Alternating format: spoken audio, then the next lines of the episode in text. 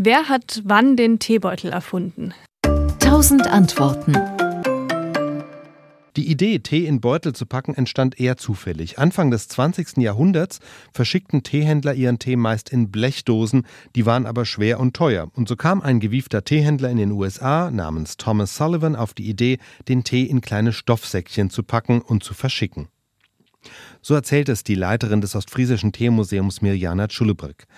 1903 wurde schon das erste Patent auf kleine Tee-Baumwollsäckchen in den USA angemeldet, doch zur Industriereife brachte sie das Dresdner Handelshaus Teekanne. Anlass ist diesmal der Erste Weltkrieg. Um den Tee für die Soldaten an der Front zu portionieren, verpackte ihn Teekanne in kleine handgenähte Mullsäckchen. Die Soldaten konnten sie ins heiße Wasser fallen lassen, das sich anschließend rund um den Beutel tiefbraun zu färben begann. Deshalb nannten sie die Beutel auch gerne Teebombe.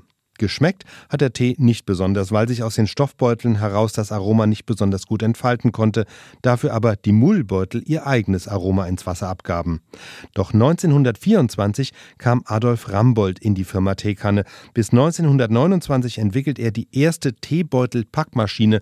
Seine Teebeutel sind aus geschmacksneutralem Pergament und schon damals entwickelt er auch die, auch heute noch am meisten verbreiteten, zweigeteilten Doppelkammerbeutel, in denen sich das Aroma besonders gut entfalten kann. Andere Formen wie die tetraederförmigen Pyramidenbeutel kamen erst viel später dazu.